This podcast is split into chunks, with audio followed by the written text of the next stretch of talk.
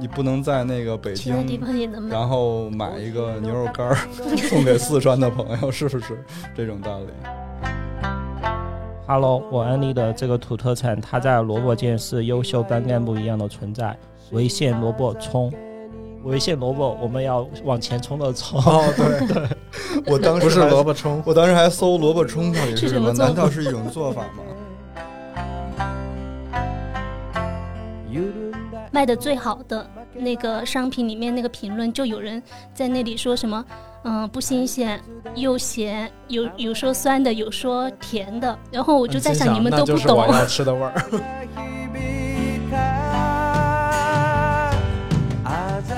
我发现我的乡愁有点广，就是我经常在淘宝上，除了北京的东西，就是从东北到贵阳，再到广西的芋头，你就乡愁了乡愁。乡愁了全国，而？且我是那种特别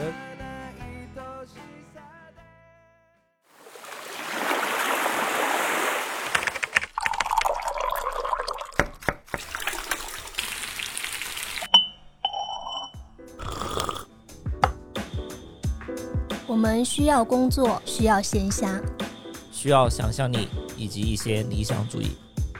我们想要潜入生活。听见城市的风味。Hello，欢迎大家收听金鱼赫兹，我是 House。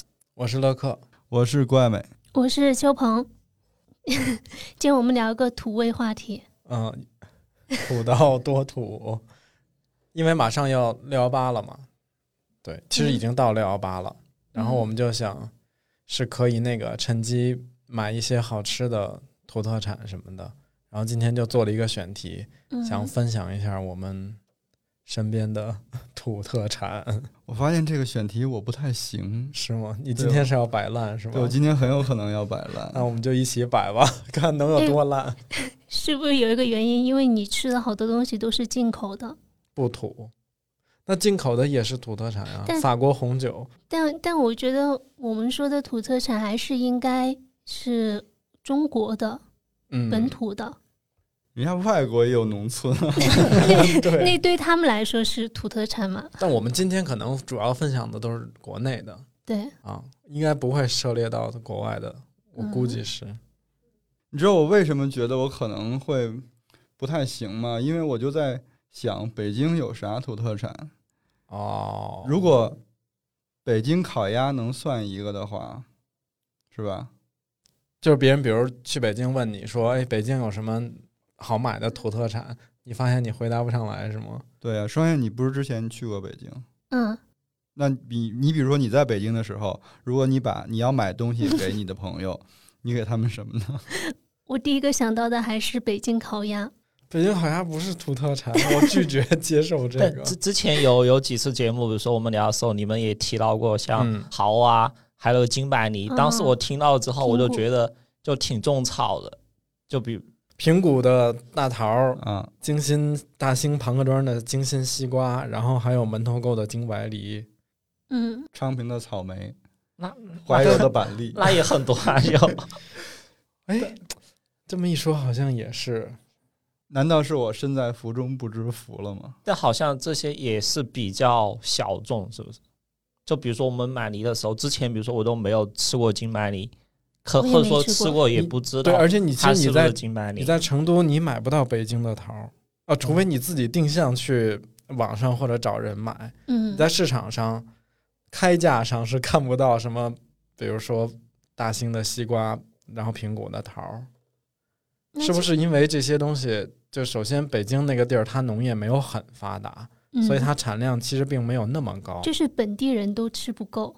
啊、有这个可能，可能就本地人自己消化了吧。所以，哎，我还真没想到说这个可以当当成而且北京的会不会，比如说像我们外地人就会觉得北京是大城市，它不会有土特产这种东西，所以说我就是吗？就不会去 刻意去搜北京土特产这种东西，就默认就没有。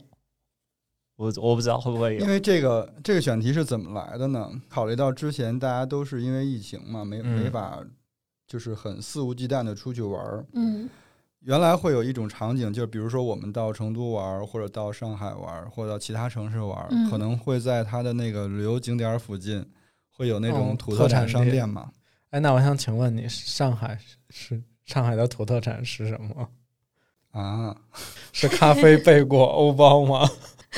红烧肉，哎，但但比如说，呃，就一些机场、火车站，像双流机场，你会比如说候机的时候，有一些嗯。门店就会卖是成都、四川特产，比如说有牛肉干、兔头。那嗯。北京，你们每次回去的时候，他机场那儿有卖这种？有北京的机场，我原来走首都 T 三飞的时候，很清楚记得有一个店是有卖稻香村的，我给人带过。茯苓饼，哦，茯苓饼我 never，我就没有买过那个东西。他们有那种嘛，就是现在就是预制加工好的嗯那种茯苓饼、驴打滚儿、小糖葫芦，用牙签儿穿的那种假山楂的糖葫芦。哎，你们吃过茯苓饼吗？没有没有，茯苓是一种，茯苓一种是啥？中药材爱，新觉罗吗？什么？那是茯苓，你又在这儿玩儿。这个东西有点不太好形容。茯苓是那个嘛，中药里边就有要用到的，嗯，就是一种嗯两片米饼中间加了一块糖馅儿。馅儿，我我不懂那个东西，没啥吃头，实际上。而且我其实从小到大没吃过那个。它白糖还是红糖？就是它用果酱熬的一个什么东西，感觉是，哦，嗯，是不是还有不同口味的？有吗？它不是茯苓味儿的吗？啊，这么说来，那我觉得稻香村可以算是北京特产之一。算吧，但稻香村又也不是北京只有北京有，嗯但是北稻只有北京有，嗯，就是稻香村有一个那个南北之争嘛，就当时还有那个官司，就是嗯关于关于这个商标。哦，我想起来了，上海上海奉贤的黄桃很出名，我没吃没过，听过。我只知道无锡的水蜜桃。你看这个就是我觉得只有当地当地人应该才知道，它嗯跟大兴的西瓜、九宝桃，我觉得可能是一个概念。哎，你这么说来，会不会是因为当地它不靠这种土特产的那个售卖，对，它不是一种经济，像嗯、呃农业大省，比如说我看那个安徽，其实它申报的那种农特产就特别多，因为经济不太发达，它需要靠这些东西作为经济的支撑，所以它对外流通就很多，就是投入到全国流通的市场上去了，然后更多的人才知道。你看上海的，听都没听说过，我天津倒是能嘎嘣嘎嘣的说出好多来，嘎嘣嘎嘣大麻花是吗？灯豆张是吧？天津的特产都好脆啊。十八街麻花儿、嗯，嗯，泥人张、泥人张这种也算是吧？啊应该但泥人儿是是小玩意儿是吧？算吗算，哎，那我想问你们一下儿，那这个土特产是它跟初级农产品之间是对应关系吗？还是说肯他们俩没有任何关系？因为我我理解的土特产，我还是习惯性的把它考虑成是那种农副产品吃的，啊。嗯，就那你要说泥人张这种都算那种算纪念品，我觉得啊，算旅游纪念品或文创类的。但土特产在那个在百科里到底是怎么解释它的？就是只有这，这个地方的特有的嗯物，产和特产嗯，是吗？那物产和特产，那就我觉得景泰蓝应该拥有姓。那我觉得土特产这名儿没起好，它应该叫风物，地它应该叫地方风物或者地方名物，我就很接受。我也觉得，地方名物那就很日本。对，嗯我们就是就是我我昨天突然想起来，《红楼梦》里面它有一期讲那个比较后面了，嗯薛蟠他从那个江南出差回来，带了两箱东西，然后他们说是土物，里面嗯就是什么香珠、香串，还有那个胭脂、头油，还有那个纸墨笔砚，嗯，这些都算文具日化这一类的。嗯，包括是从虎，因为虎丘那边好像有很多那种手工艺的小玩意儿，嗯，有一箱就是那个东西，就这些都算。所以不光是不光是 不光是农农副产品，嗯，嗯，那这个土特产的土当怎么讲呢？为什么叫土呢？当地本土，就是你不觉得这个字儿没有很好听吗？就是如果它叫风物或者叫名物，就显得你是在夸它，就嗯很明显的是在夸它。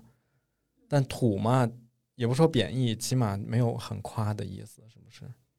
但我觉得土土变得很土是后来把它加赋予的。土刚开始不土是吗因？为你看，就是应该是在那种古代物流不够发达的时候，嗯，就是那种有钱人家他们在比，嗯在做那种比较的时候，他比的还是我这儿能不能有那个地儿产的吃的。嗯嗯，他那个时候其实比的也是土特产啊。你比如说，我们家有燕窝，你们家没有。燕窝也算土。哦，那那就是这放古代挺好理解的，因为古代是农业社会嘛，就是都是农桑为主。对，而且它的那个物流没有那么发达，所以如果你能够得到其他地方出，也不叫出土，其他地方的东西的时候，嗯，其实一般地位都是比较高的人，嗯，就是家里得有点闲钱才有功夫买这些，嗯，是吧？对。但不管怎么说，土特产好像它有一个属性是便携的，嗯，或者是能就能带走。嗯，哦，能带走的，就当地吃一个小吃那种还不能算。我觉得不算。哦，说到能吃这个事儿，我突然想起来有一个有一个小故事，嗯。就是有些东西它是在那个地方确实是能吃的哈，但是拿到我们的手里，我们就觉得可能啊。下不去嘴，就是因为之前呃做乐队的时候，嗯，就有那个粉丝往公司给我们寄嗯。他们当地的吃的，然后有一天就给我们打电话说来粉丝寄了一箱吃的，你们必须要亲自打开，然后我们就过去了，打开一看是那种真空包装的竹鼠，呃，动物类的嘛，就是竹林里头的鼠类，应该反正是广西还是广东那那一带的朋友就是我们内陆城市或者是我们这边 很少见到我，想问，这个真的是粉丝吗？人家可能对当地的那个最高规格的待遇。最高礼仪嗯就是请你吃竹鼠。那你们后来怎么处理的？尝了吗？吓到了。因为当时就是比较年少，也不懂，嗯当然是更不敢吃了。我忘了怎么处理的了。那我那我们就把暂且把那个土就定义为它是一方风土嘛，嗯，就是咱们不是说它是阳气还是那个老土的那种土。那其实我有一个问题，就刚才我们说的这些土特产，比如说呃，就吃的也算，工艺品也算，它只要是地方名物这种。那那比如说我们出去在玩儿的时候，你们要买土特产给给朋友带回来，有没有啥就是选品的标准？比如说啊，嗯我举个例子，口味、价格、包装设计以及它的独特性、差异性这种，你们会优先考虑哪些？就是什么样的才是好的土特产？我肯定首选就是这东西肯定是本地产的，就只有这儿有。啊，就是差异性是排第一。对，就是你你不能在那个北其他地京，方也能买。然后买一个牛肉干儿 送给四川的朋友，是不是这种道理？嗯，然后第二就是口味嘛，因为一般不是都会有试吃嘛，嗯，哦，其实我就不大会买吃的，哎，你你不觉得出去玩送吃的嗯还是一个挺不会出错的方案吗？我可能更喜欢买那种，比如说对纪念品，比如说景德镇的那种那种小杯子、小碟子什么的，这种又嗯带起来比较方便。那然后如果有一个地儿的土特产是钻石，你要怎么办？那我就不买了，因为它价格太贵了。嗯，我我觉得可能要分两种，一种是好吃的，是土特产，比如说自己吃的；送人的话，可能会考虑到伴手礼。嗯就我觉得伴手礼不一定会好吃，但它可能会适合送人更加。那你你的意思你是嗯首选好看是吗？对，对我觉得他应该是那一挂的，他是倾向于，不是说他选那礼物包装必须多豪华，但是要有一些用心跟设计感。就起码它嗯就外包装，还有它产品本身能能感受到是这个当地的一些特色的东西。就就像比如说我们中秋节吃月饼一样，就我们自己买月饼，可能就会买那种散装，或者说鲜肉就按斤啊什么之类买。嗯但送人的话，可能就是有点买散装就说不过去了。对对对，也要比较好带，就包包装好了也比较好带一些。哦，这倒是，嗯而且你可以比较方便的带回来，再交转交给其他朋友的时候，就嗯它中间不会有啥那个损坏。而且土特产，特别是吃的话，有一些不是预包装食品，它特别短保的。那就嗯，嗯，就比如说是成品类的话，可能保质期你送人的话可能会长一些。哦，对，这个就是在日本就特别不友好哈，它有好多东西保质期太短了。我我们之前去日本玩，经常因为日本你走到各地，它都有当地的各种什么名物的果子或者什么零食之类的，然后你就看了忍不住想买，对，但是它三天七天，对，然后最后发现拿回家之后，除了送给朋友的，然后自己家剩那点儿，就是逼着自己赶紧吃完，因为它那保质期都特短。哎，所以你们自己已经有了一个假设，就是这土特产我就是买来送人的，没有自己自己吃吗？你比如说我到了一个这儿地儿吃了一个这个特别好吃，我就把那个带回家买一，把微信加了，啊会会会会，嗯，我之前在那个成都周边的一些古镇，有时候如果去玩儿，然后它当地古镇不经常有卖那个萝卜干儿、什么嗯豆豉啊之类的。然后如果吃到好吃的，我买完之后我就会继续从微信上找他买。因为我觉得像食物这种东西，如果你是在当地旅游的话，你吃到是很直接的体验，然后你可以得到及时的反馈，你就知道这个东西好不好吃，然后你再买的时候你就建立了信任了。但是试吃真的是一把双刃剑。就是，原来有几次去日本，有的比如那个清水寺出来，它门口有一条街上各种卖那个夹夹心儿的果子什么的，他就又很大方的在试吃，然后你就可以毫无负担的进去，把每一个口味都尝。尝完之后，你发现竟然没有一个是我喜欢的，然后就走出去了。那你至少目的达到了吗？就吃了等于买了。嗯，吃到等于买到，因为后来就是不怎么爱吃甜的了。然后，但是日嗯本有好多果子确实做的太甜了。而且我发现，就是你买土特产，是你一旦建立了信任之后，你就会一定把它好好收藏到，等你再想再买那个东西，你一定在那家买，在那个人那里买。会长期复购的。啊，对，就吃的食材这种东西还忠诚度还挺高的。嗯，因为我之前不在苏州生活嘛，然后就去过太湖的西山，嗯然后认识了一个朋友，他们家就是住在西山，而且是好几代都住在那里。然后他们做土特产，像那个呃碧螺春跟那跟鸡头米，就是我只要想想到了要买，我一定在他们家。就你也不再想去尝试其他的对竞品，对吧？就是觉得也没有意义，因为换来换去也麻嗯，烦。因为你对它的那种信任是，你可以看得到它是什么季节去采那个鸡头米，他哦会分享那个生产的过程，包括采摘的过程。然后那个茶叶也是这样的。哎，那采芝林也是标准的江江苏哎土特产了，是不是？你你说是那个采采芝斋，采芝斋，对就是江对，这就是苏州的。但它是那种形成规模的土特产店。对，就是他卖的都是嗯包装好的那种豆干儿什么的。那个就是我二姑每次回北京来都要专门带带的。可能对于当嗯地人来讲，就是跟茯苓饼是一样的存在。对，哦，我觉得是，它嗯就在那个观前街那条市中心的步行步行街嘛。我们有时候会去看那里的东西，确实性价比还挺高的，而且有些当地人他喜欢吃，他就在那里买。所以你们有买有买过什么这种具体的品类，就是会在某个人买了然后一直复购的？我好像复购最多的就是那个大邑旁边有一个叫圆通古镇的地方，嗯然后是之前因为是其他亲戚就是约我们带我们一起去的，去玩儿之后我就在当地买了那个萝卜干儿，然后回来之后我就一直因为我还挺爱吃那个东西的，就它是那种红油麻辣还带一点怪味儿的那种。然后就每个古镇都有萝卜干儿，其实，但是每一嗯家的那个味道会有一点点差别。细微的，对他们家的缺点就有点咸，但他们家的优点就是它那个怪味儿做的还挺好的，就是那种酸甜口儿，然后又带辣，然后我就嗯特别爱吃那个，就经常家里吃完一罐儿就再找他买，吃完一罐儿再找他买。哦，我没有，你不你不吃土特产？我发现我都没怎么买过。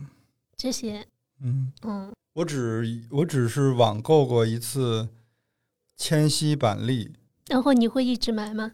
但那个东西生鲜这种东西季节性很强，但你可以每，比如说每年到那个季节的时候买呀。哦对，哦，那就还有那什么，嗯，糯米糍，那个荔嗯枝，荔枝，那个是每哦年都买。嗯，嗯，大闸蟹也算吧。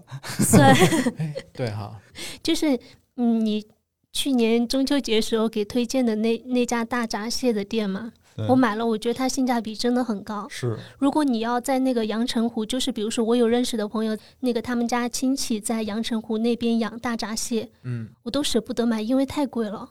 那就是真阳澄湖。对，对，但是你平时想吃，你就觉得好像要买个十只啊、一箱啊，其实还是嗯挺贵的。我比较喜欢吃咸鸭蛋，还有皮蛋这两种蛋，我我觉得经常就会买吃。然后咸鸭蛋的话，就会买一家经常复购的是广西海鸭蛋，哦，烤海鸭蛋，就红树林好像是。嗯，比如说有夏天的时候喝粥配一个海鸭蛋就特别爽。哦，那好香。那个而且它我那个我也会在淘宝买，而且我很惊奇它为什么那么便宜。对，而且它煮好之后，你嗯剥好蛋壳之后，它那个油就流出来了，对，它油特别多，就有点像螃蟹蟹黄那种感觉。嗯，会不会是打进去的油？我最近一吃到那种巨甜的瓜，我就说这打糖了，这对糖。它就肯定打糖了。哎，你说到那个皮蛋，因为正好就是端午节了，嗯也然后那个四川这边的传统，哎，应该也不是四川，嗯，好多地儿都是，就端午节是要吃咸蛋跟皮蛋的。还有粽子一起，对对对，我们在当地有一个亲戚，他每年就会给我拿那个皮蛋，我我也不知道他从哪儿买的，但那个皮蛋特别好吃，就是四川这边的那种黄的皮蛋，它它不是那种哦黑的松花对蛋。嗯因为我原来在北方一直吃的都是那种剥开它是黑的，嗯然后四川这边的那个有一种皮蛋，就是它是黄色的，然后还有一点那种糖心儿的那种感觉。对对，而且它没有花，不像松花蛋一样，比如说蛋啊白上有、它没有那么漂亮的那个花纹儿。对，但是我觉得比黑的好吃，我喜欢吃黑的。因为我觉得那个黄的吃起来更嫩、更清爽一点儿。黑的大多数嗯时候好像就是固体形状，那个心，对，对，然后那个黄的话就像流沙一样，可以直接流出来。而且我我去那个超市看，基本上都是黑的，黄的很少，也有。我之前在盒马买到过，但没有我亲戚给我那个好吃。他们那个感觉就应该是那种嗯作坊或者农家自己做的。黑的皮蛋和黄的皮蛋，它做法上是有外区别面包了一个东西不一样。不一样吗？嗯我以为是它烧的时间什么掌握的不一样。之前吃黑的皮蛋好像是石灰，它外面都是黑色的一个东西给它包裹。嗯但黄色的话，比如说我们家经常买的那一家，它就是稻草、稻谷，然后稻壳哦或者什么黄色东西就裹在一起。但有一个冷知识，我也是前段时间才发现，那个皮蛋，比如说买回买回来之后，它有黄色包裹的嘛，嗯比如说你家里面放时间比较长的话，你要把外面的给它去掉之后再留啊。如果你不去的话，它就会越来越老，就里面就不会就留新的。我有的时候，比如最近在家吃饭少，那个东西放太久了，等再打开就剩半颗蛋了，就它都被吸干了，感觉。对，就你要把外面的就是稻草那个泥给它去掉之后再放。那要放冰箱里吗？我不用，哦，就不要放在阴凉的地方就行。就感觉外面的那一层是，呃，它的养分。如果你继续包着，它就会继续成熟、我以为过熟了。我以为你感觉那个是吸收它的灵魂的。没有，现在是鲸鱼合资的夏日广告时间。UMT 优美茶耍水季又出新品了，这次是芭乐味乌龙。对，因为之前听到好几位朋友的提议，说要尝尝芭乐风味的拼配茶，所以他来了。这款茶喝过之后蛮惊喜的，没有芭乐水果本身的涩口感，奶香和果味儿更明显。整体给人的感觉是很像盛夏的某一天，躺在树荫的草地上，吃着奶油冰激凌，而且正好有风吹过。喜欢亚热带水果风味的朋友，特别想推荐给你们。这款茶无论冷泡热泡都很适合。冷泡的话，建议放入冰箱或常温萃取四个小时，风味更足也更清甜。这一季冷泡茶除了前不久推出的三十秒出汤抹茶入水果系列，还有乌龙茶系列和煎茶系列，都非常适合在夏天制作冷泡茶。六幺八活动最后一波从六月十五号晚上八点开始，芭乐味乌龙也会正式上线。前四小时有满三百减八十元的优惠。另外，在这几天购买还有很丰富的赠品选择，包括耍水器 Soaking in Water 主题周边。这一季的周边设计用四川话来说真的很乖。耍水游泳圈杯套，我觉得这可能是我们今年夏天最想要拥有的杯套。充气后套在杯子上，可以让杯子漂浮在水中，是真正的游泳圈来着。耍水驱蚊贴有六个图案，带有植物精油香味，比如香茅、桉树和薰衣草的味道。耍水玻璃杯有两个图案，一个是在跳水，一个是穿着雨鞋踩水，都是十分夏天的彩色图案。还没囤好茶的朋友，欢迎去橙色软件选购，记得搜 UMT 优美茶天猫旗舰店。祝大家夏天喝水愉快。我们做这期节目之前，深知可能没啥可说的，所以，所以其实就像我们的那个听友广大广大听友群，五湖四海的，对对对，嗯大家给了一些积极的反馈，终于得了积极的反馈。就是有有一些朋友发来了一些推荐他们老家的特产什么的，嗯然后我们选几个，就现在分享一些。那谁先来？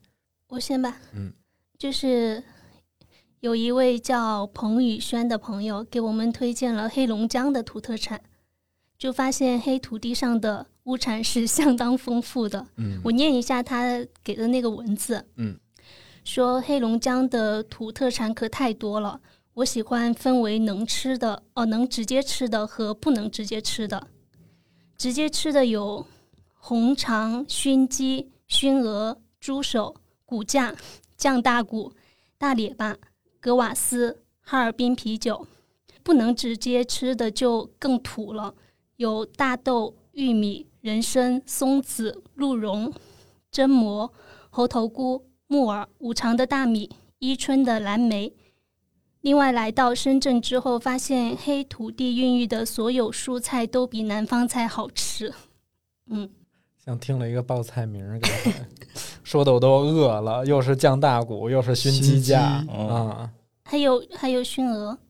然后我有个朋友，他是也是黑龙江的嘛，嗯。他是齐齐哈尔人，我就问了一下他，他特别推荐的那个特产，然后也提到了里面的，呃，一个是哈尔滨的那个商尾红肠，呃、什么牌儿？商尾，哦。商委商尾是他们当地委啊，哎哦非常有名的对，然后还有那个木耳跟榛蘑，嗯，榛蘑太好吃了，就是小鸡炖，小鸡炖蘑菇。就是我们有的时候去外面饭馆吃比较实惠的饭馆，你点那个小鸡炖蘑菇，可能就几十块钱一份儿，那个嗯用的绝对不是真蘑。你用真蘑炖，那个味儿是真的不太一样。哦，小鸡炖蘑菇好久都没吃过。嗯，那个真蘑其实卖的还真挺贵的，就是它嗯一般是干的嘛，卖干货。对，小鸡炖蘑菇是不是之前风靡全国来着？也是一个非常流行的菜式吧？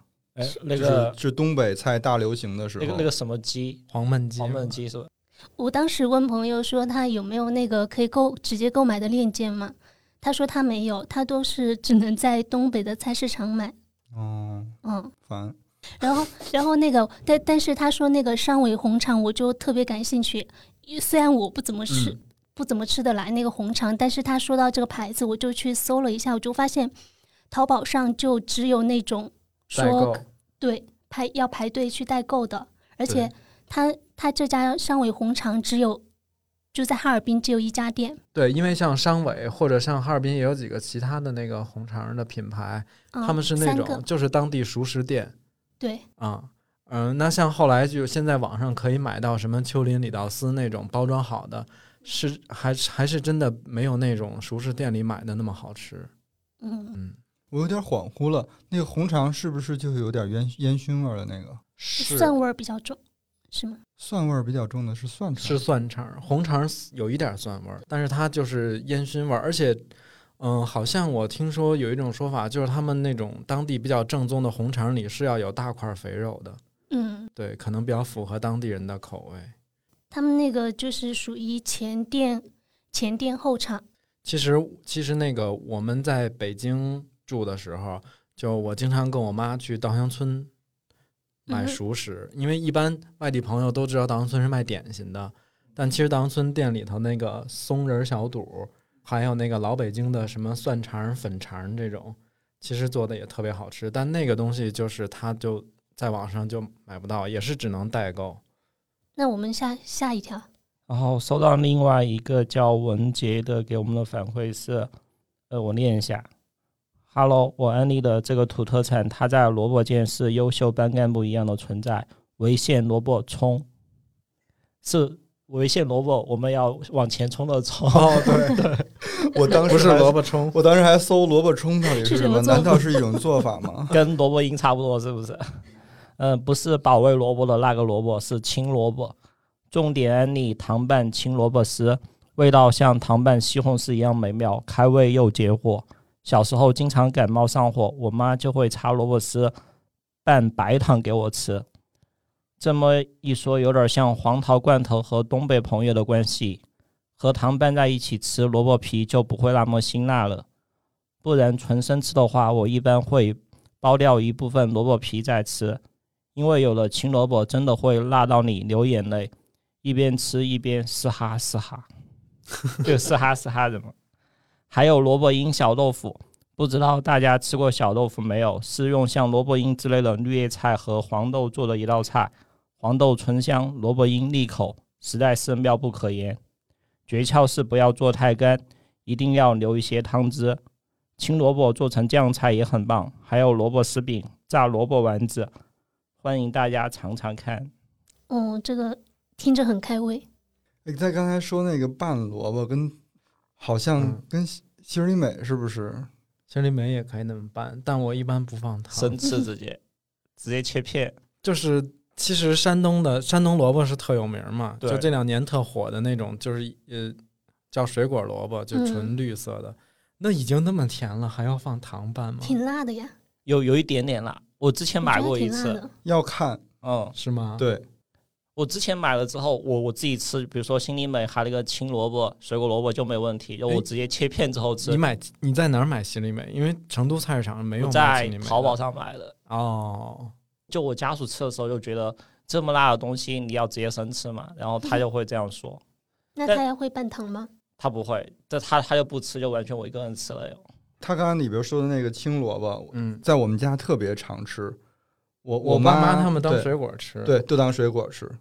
就是没事儿了切一个啃，然后他就会嗯经常说：“哎，这回买的好，这回就特别甜，一点儿也不辣。嗯，嗯有的那个皮是有点辣的嘛，就要去皮。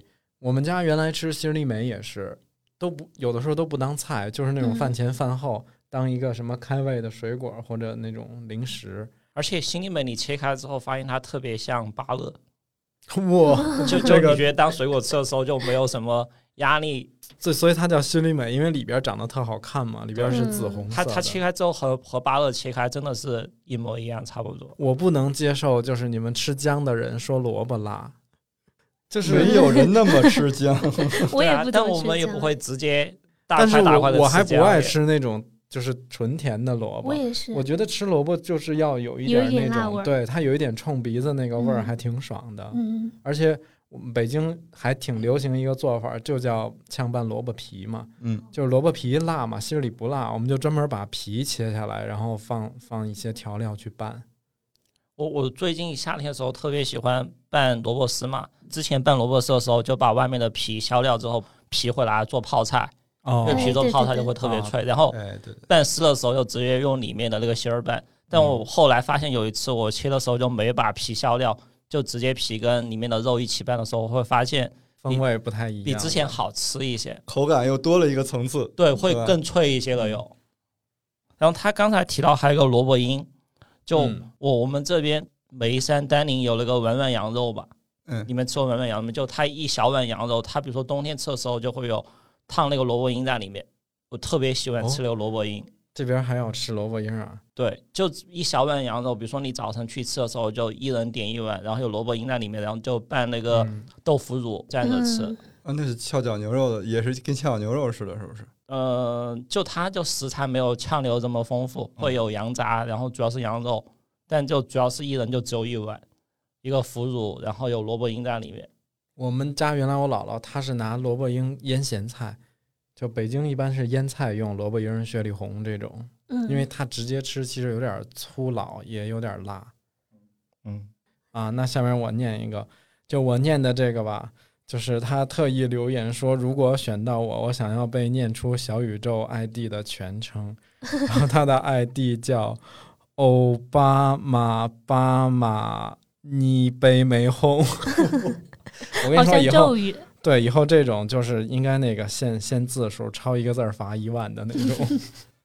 哦，你刚才说的是中文，我他应该是那个什么藏传佛教里面是不是跟那个六字真言有有关的一句话？嗯可是《哈利波特》里面的具体不知道啥意思。如果就这个朋友听到，可以帮我们解释一下。嗯，感觉可能也没准给我施了个什么哎咒，我看一眼呢然后就哦那应该就是他他是用中文写的，嗯不然他写梵文嘛，那我更看不懂。他说我老家在四川成都，哎，咱们娘家人来了。嗯，我老家在四川成都，土特产太多了，有双流老妈兔头、青城山老腊肉、德阳连山回锅肉、王妈手撕兔、郫县豆瓣酱，还有各种龙泉米易攀枝花的水果、阆中的醋，还有竹叶青茶等等。每次上海的亲戚来，都会打包好几百块钱的廖记棒棒鸡走。这些年来，物流越来越方便，这些特产就算有些汤汤水水的、不好装的，也可以直接真空包装、打包寄出。每个成都的菜市场里面，多少都会藏着几家不显山不漏水的小店。每天可能营业额大多不来自店面卖的，而是打包往省外发的部分。然后我们之前有一个问题说，那你觉得这些土特产那个它的特别之处嗯是在哪儿吗？然后它里面这里边还挺详细的，就是写了很多这些土特产的历史。嗯，他说第一个是比较传统，比如郫县豆瓣儿，对我来说豆瓣儿自然就会联想到郫县。然后查资料发现，一六八八年清朝康熙年间，对，清朝康熙年间，陈氏族人在郫县无意之中用晾干的胡豆拌入辣椒跟少量盐，用来调味。对，就跟臭豆腐啥的发明都是一样的那个路径。嗯，这就是郫县豆瓣的雏形。这个食物和地名在时间沉淀中已经产生了深深的连接，于是当之无愧成为郫县或者四川的土特产。第二个，拿双流老妈兔头举例，那家小店可能老板有别人不知道的秘方调料，做出来的味道确实和其他地方不一样。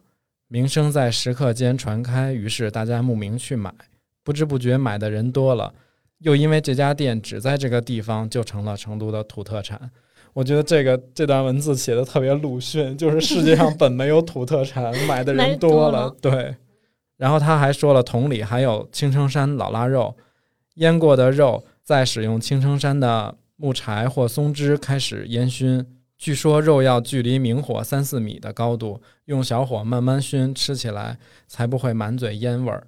然后这个是第二个点，他觉得比较特别的。嗯第三个点呢是自然环境，所谓靠山吃山，靠水吃水。无论是锦江华腻峨眉秀中的峨眉竹青，还是扬子江中水蒙顶山上茶中的蒙顶山茶，说诗意一点，每个地方都有它的人杰地灵；唯物主义一点，是那个地方的空气、温度、湿度适合培育这种土特产。加上中国人一直都有喝茶的习惯，这些东西用来送亲朋好友也比较合适。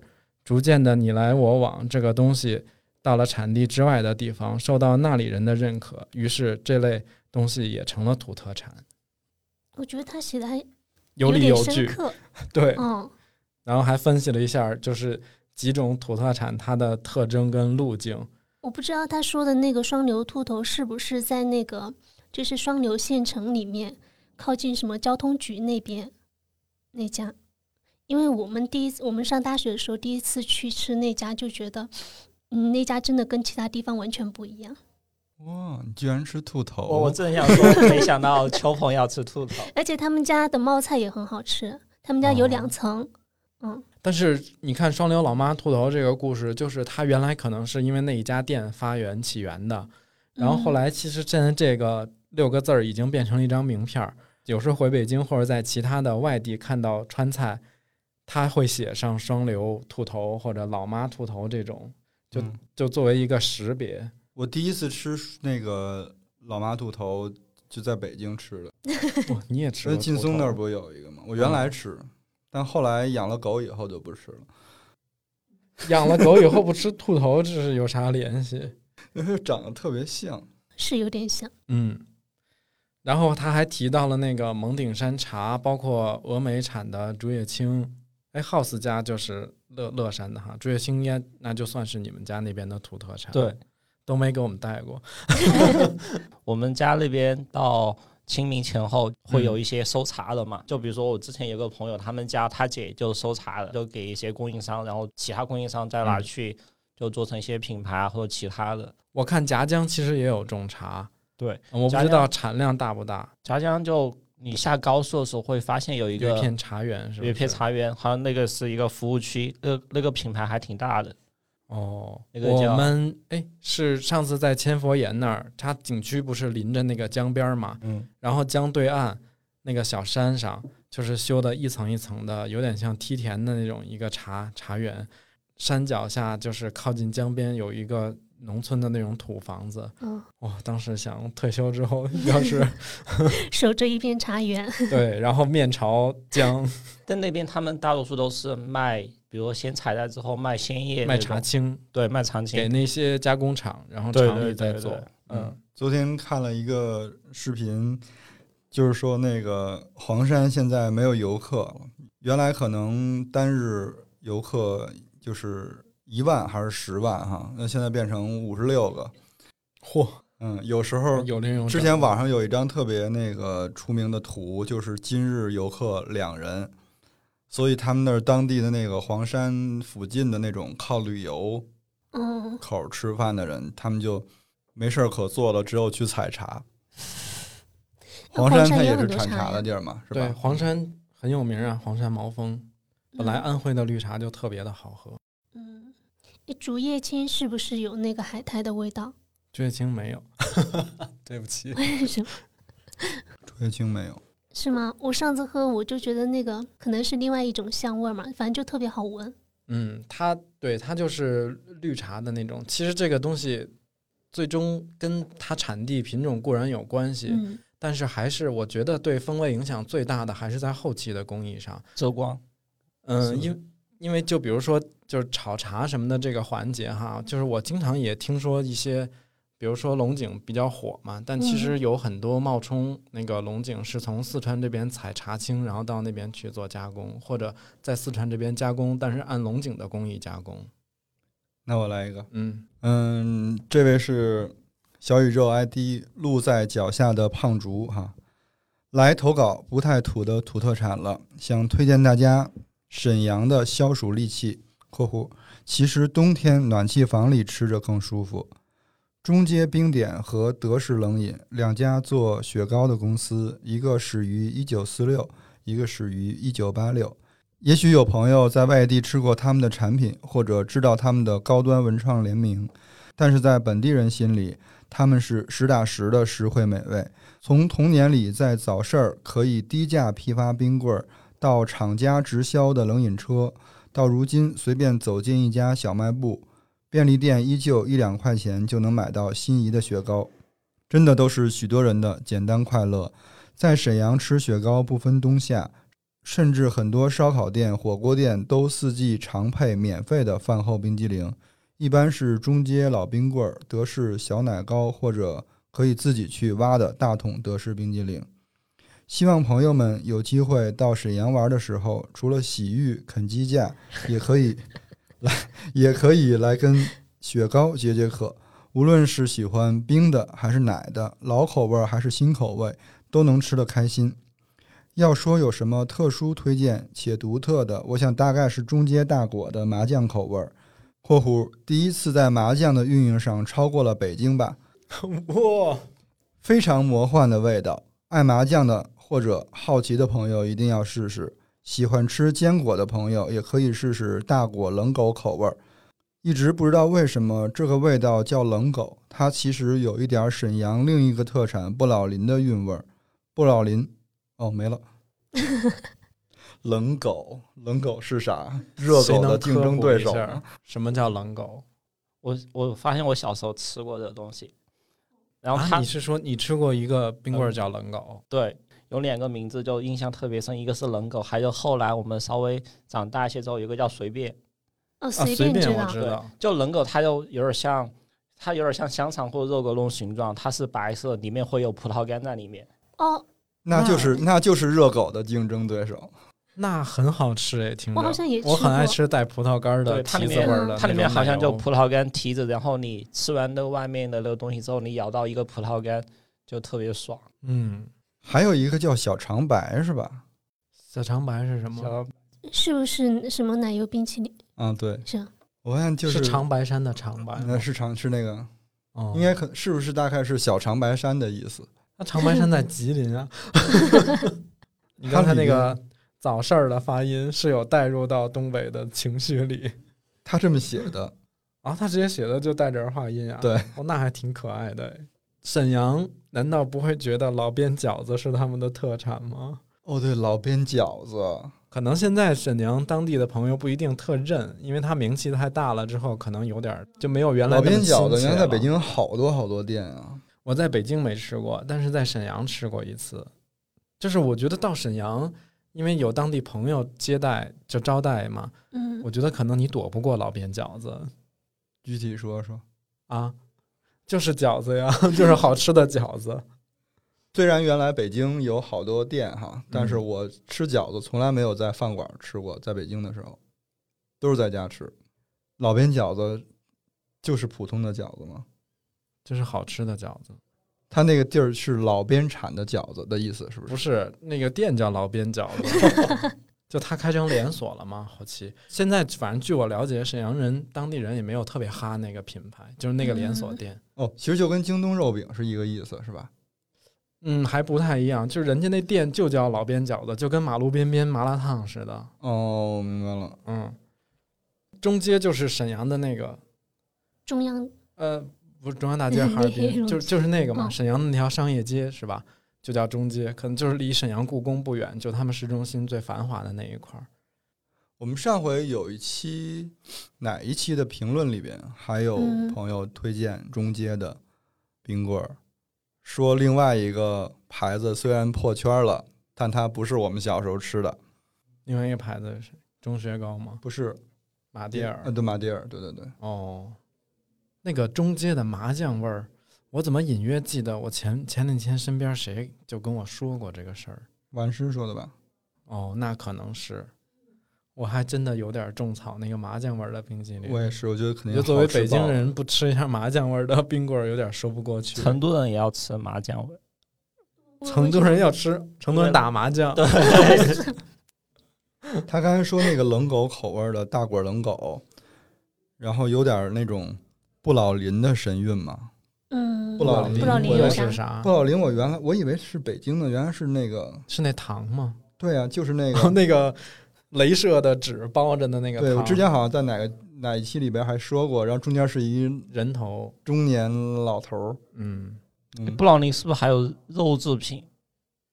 我为什么突然说提到布朗尼，就想还有什么罐头肉那种东西？其他的我就我就不知道了，其他我好像没吃过。那个不老林那个糖其实就是，嗯，裹了一层巧克力呃酱的牛轧糖，对对对，对哦对，那我念还有一条哈，还有一条是那个谢老板 给我们推荐的那个诸暨浙江诸暨的香妃。哦啊我的家乡西施故里浙江诸暨，土特产能称得上全国出名的话，就只有香妃。也不知道饭友们吃过没？它是种炒货，外形像是橄榄球的坚果。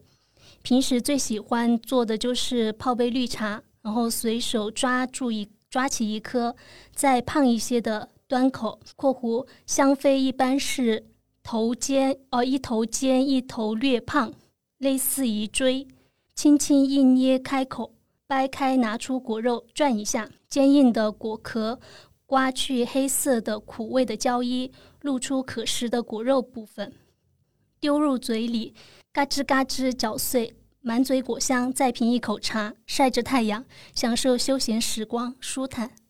我第一次听到了胶衣这种 专我也业的名词，我一直不知道怎么去形容坚果外边的那层 皮。香妃这个我们之前在过年的时候，过年的时候专门浓墨重彩的说了它，实际上因为我妈特别爱吃那个。而且刚才他其实他说平时随手就拿出来一个克，那我们家过节才会买那种零食，平时可舍不得吃，太贵了，北京买的。嗯其实现在也不是北京卖的嘛，就是网上那东西真的不便宜。嗯嗯然后他其实后面还有补充，就是因为我也觉得吃那个有点麻烦，太费劲了。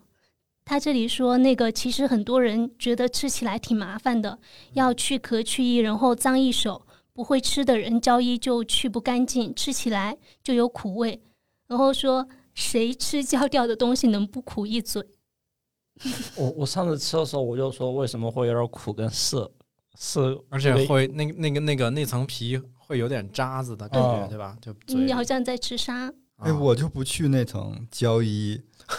因为你喜欢吃苦。对我妈还老说我，你得把那个去哦了。我说我还挺爱吃那味儿的。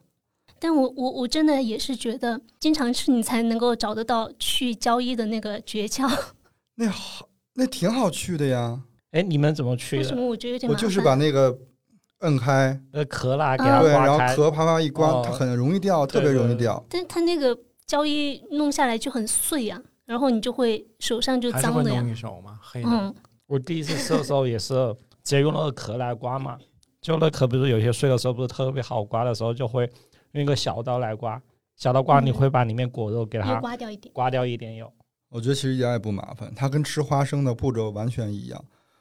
花生你也要摁一下，然后把那个皮儿碾了。没有，我吃我吃花生、核桃这一类从来不包胶衣。核桃我要包，我觉得它有点涩味。核桃要分那种生核桃湿核桃还是干核桃？哦，对，我现在也是，如果生核桃上市就要吃生的核桃，我觉得生核桃好像更好吃一点。嗯甜，嗯，嗯，水而且剥分多一点。生核桃会更治愈，会。那就感谢上面五位朋友，嗯，然后给我们嗯分享了各自家乡的特产。而且特别都挺详细的，很多细节。对我们就是有一种坐在这个屋里，然后嗯就 走远了的感觉。对我们我发现就是之前在我们群里，有的时候会聊到家家乡的一些特产，或者包括我跟身边的朋友在聊这种话题的时候，嗯，还是有很多人会觉得说，它算是一个社交货币吗？或者说怎么样？就是他对自己家乡的这些特产是有一种地域自豪感的，嗯就他会说拿拿这个东西，嗯、不管是我送给你还是我介绍给你，嗯，他在说的时候，你会感觉他这个人在发光。你说会不会就是在那种朋友圈里边标注，比如说那个我们俩现在常驻成都嘛，有人就在后边备注了嗯，兔头，兔头、腊肉，代购然后就是想吃啥的时候，在微信搜索栏里一输，看谁能给买，是不是？而且有的时候我发现，其实谈论家乡，谈论一些这种吃的特产，嗯它是一个特别好的打开那种就是不太熟人之间对打开话匣子的一个方式。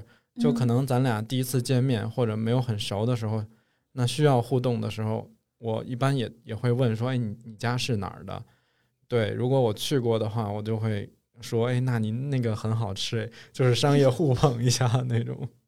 对就是现在也不知道是因为我我们的年龄渐长了，还是怎么样啊？反正嗯我记得我原来年轻的时候，对这种家乡的地道风物，这个完全没有这个概”念。没概念，嗯，嗯，就我只知道那个东西出名，比如说哈密瓜，是吧？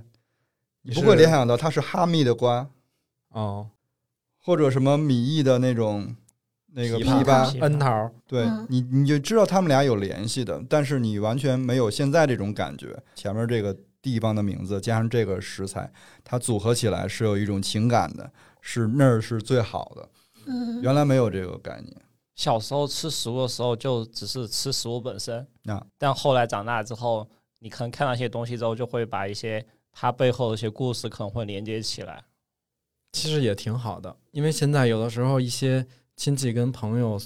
他们投喂一些特产的时候，会具体到某一个县，就是这个是某某地某一个县这个地儿种的，对，说只有他们这儿的那个种出来的是最好的，就它真的变成了一种我们就是向往的那种地方名物的那种感觉。嗯有时候我们经常会在淘宝上买一些嗯，土特产嘛。我为什么不不是反复买？就是因为我发现我在搜那个搜一个什么的时候，我发现我不会买东西了，就突然感觉不会在淘宝上买东西了。为啥呀？不会在淘宝上买土特产吧？吗？就一是有的时候搜不到，嗯，然后嗯，再有一个，你搜出土特产给我推百草味是怎么回事呢？哦，所以那你你比如说你在网上去买土特产的时候，你是会有意识的避开这些大型连锁，嗯，品牌嗯或者商家。对，我想比如说买，就是之前那个 House 推荐过的一个 House 推荐的给邱鹏的那个。笋江西土特产哦，啊，像他们那种 嗯对，像他那种专卖店，他就只卖江西的东西。他只要是只卖江西的东西，你就会有一种哦，信任他很专业的那种，就那种信任感就增加了。但是那种像百草味这种，就是啥啥也卖，嗯，什么东西都有，就是你也都知道它是代工厂加工的，嗯，就你选的时候会发现，比如说我选一家店，比如大多数是淘宝店，可能它不是天猫店，嗯，还有它品类会特别单一。对，比如说那嗯刚刚说的那个卖海鸭蛋的，它嗯一家店可能链接就只有三个四个链接，它就全部只有这个海鸭蛋，就不会有其他，单品，对，它就不会有其他东西。而且还要看一下发货地，对对对对对，这个也是个坑。嗯 哦，对，你说到这个，我突然想起了一个事儿，好像就是有一个卖土特产的店的吧，就是之前有一个人在他那儿买了十个这个东西，嗯。后来那个第二次买，他就说我要一百个，还是就很多很大量的那个单，对，人家给他发货过去以后，他说你没有 SC，他说你没有什么证儿，然哦，后职业打假哦，你要赔我，我觉得这种人就要原地爆炸，真的。嗯，互联网上其实也不是互联网，实体也有，有一种职业就叫职业打假人，专盯那些可能手续资质或者是产品标签标识没有那么健全的，或者有一些纰漏的，然后他就可以申请要十倍的赔偿嘛。因为我觉得，对于尤其是比如说你农村做一些那个土特产想卖，他们做淘宝电商这种真的没有那么容易，因为他们没有专门的那个，就是没有学过那些电商所谓的专业知识，就真的而且我还特别喜欢逛那种店，因为它照片拍的特别真 实。对，你们知道，就是我之前提过，可能至少提过一两次的那个，嗯、我们福州的一个土特产店，它就是卖银川菜梗的嘛。对对，然后我是因为看到他拍的那些图片很不好看，但是我一看我就知道那是我们家。对就有时候我候就会买你好想帮他拍照片啊。对，然后我看了一下它里面的那些评论，就是它有卖的最好的那个商品里面那个评论，就有人在那里说什么，嗯、不新鲜又咸，有说咸的，有些酸，有有说酸的，有说甜的。然后我就在想，你们都不那就是我懂，要 吃的味儿。那不就是产品描述吗？对，就是本来这种东西季节性很强嘛，你不可能保证它是能够就出品那么没有稳定。那么标准化嘛？对，那而且其实有一些土特产还真的是可能会有一点门槛儿，比如说你说这个菜梗，或者嗯说其他的这种嗯泡菜、咸菜啊等等，那就是不一定符合全国人民的口味嘛。因为有些地方重辣，有些地方就喜欢清淡。嗯，就这些就是卖给有乡愁的人的，嗯，是我就，想买，但我发现离得特远，我怎么办？我发现我的乡愁有点广，就是我经常在淘宝上，除了北京的东西，就是从东北到贵阳，再到广西的芋头，乡愁乡愁。乡愁了全国，而且我是那种特别，就有的时候特神经质，突然想起来，哇，今天太想吃芋头了，我要赶紧找一家广西的荔浦的卖芋头的。你不要把你包装成乡愁，你这就是馋。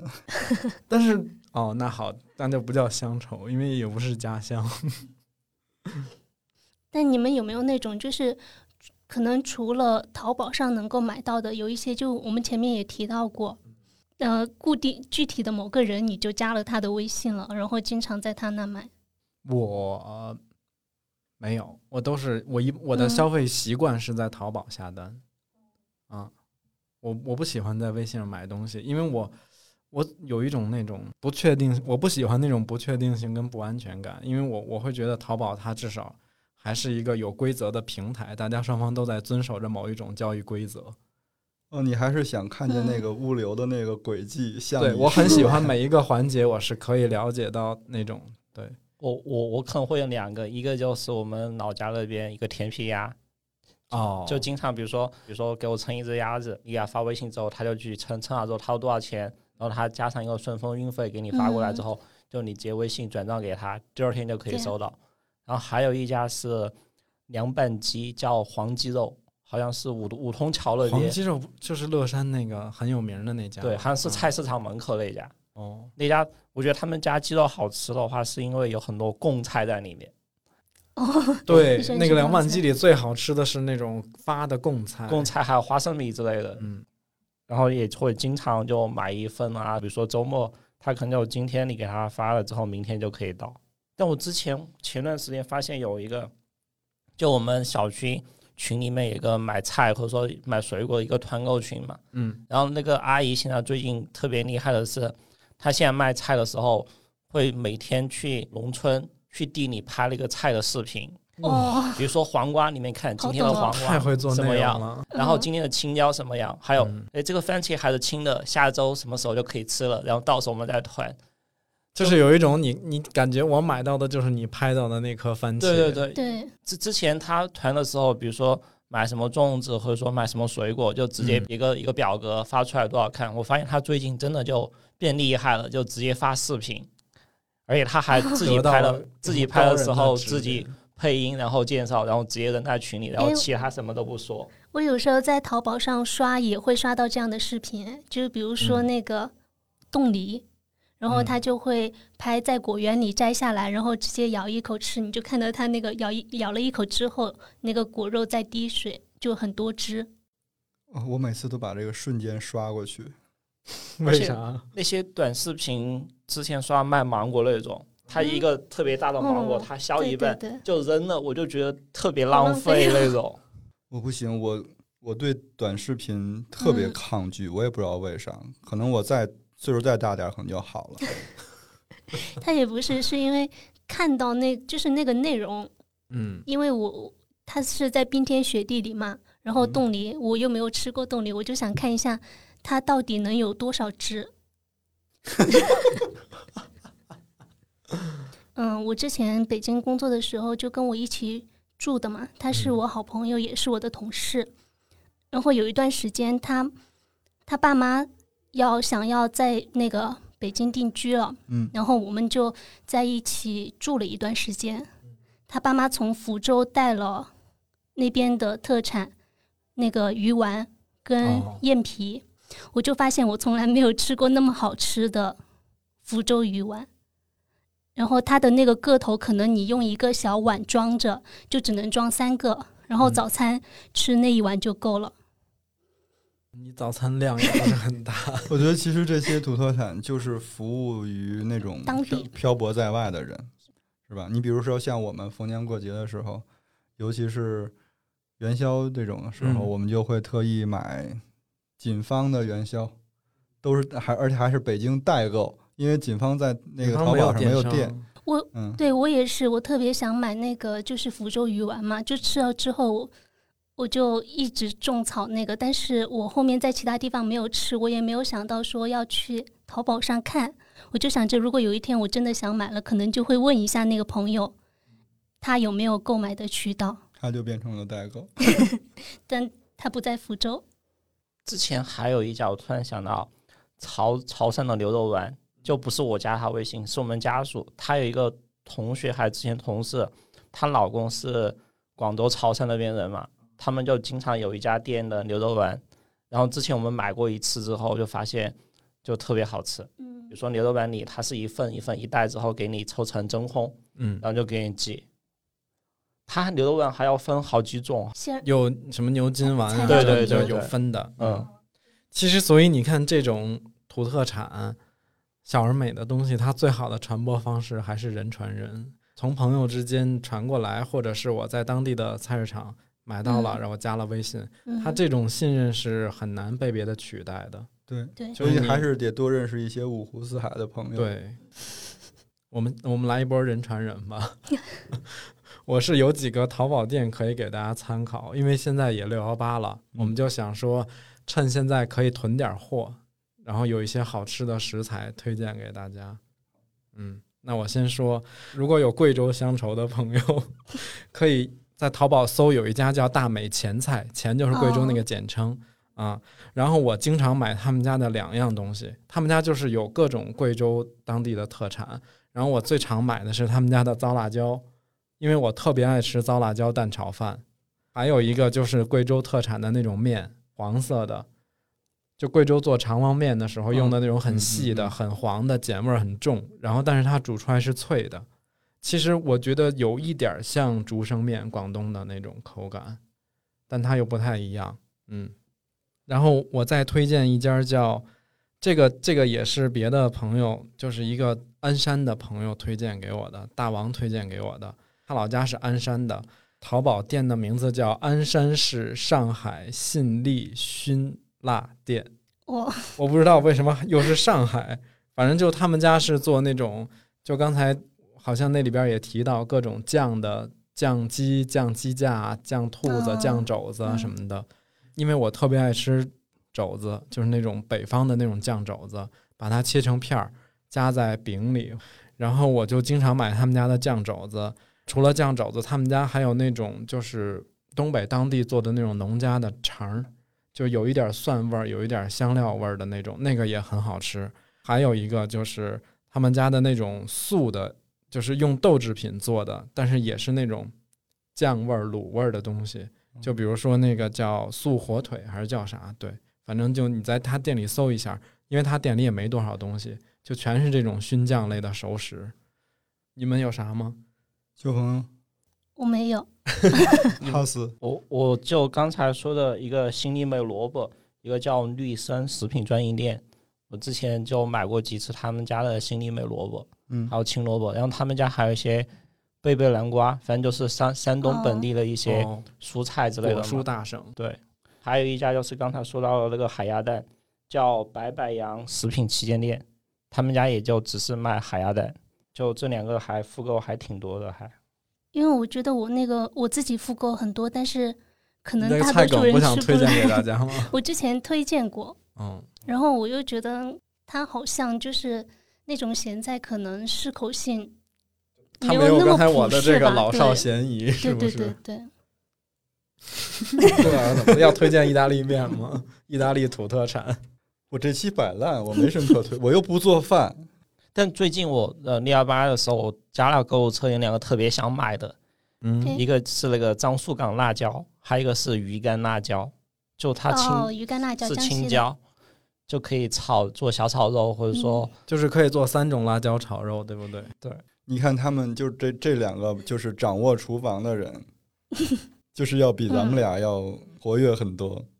嗯，到时候把前面也可能提到的一些觉得嗯值得推荐的，我们就统一列在那个 show notes 里面。嗯嗯，好。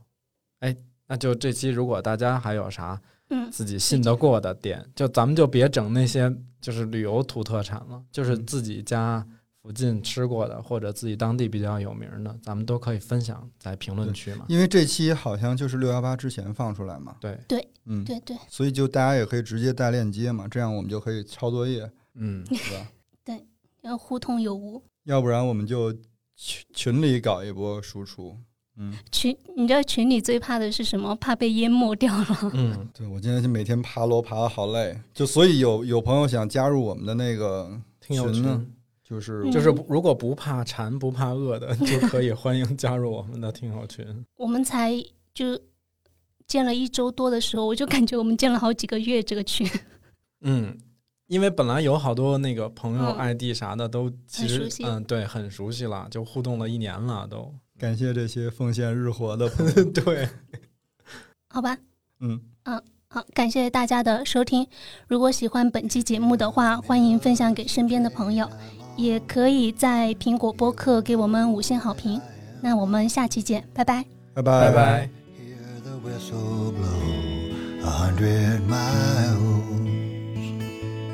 A hundred miles, a hundred miles, a hundred miles, a hundred miles, hundred. You can hear the whistle blow a hundred miles. Lord, I'm one, Lord, I'm two, Lord, I'm three, Lord, I'm four. Lord, I'm 500 miles away from home. Away from home, away from home. Away from home, away from home. Lord, I'm 500 miles away from home. Not a shirt on my back, not a penny to my name. Lord, I can't go back home this away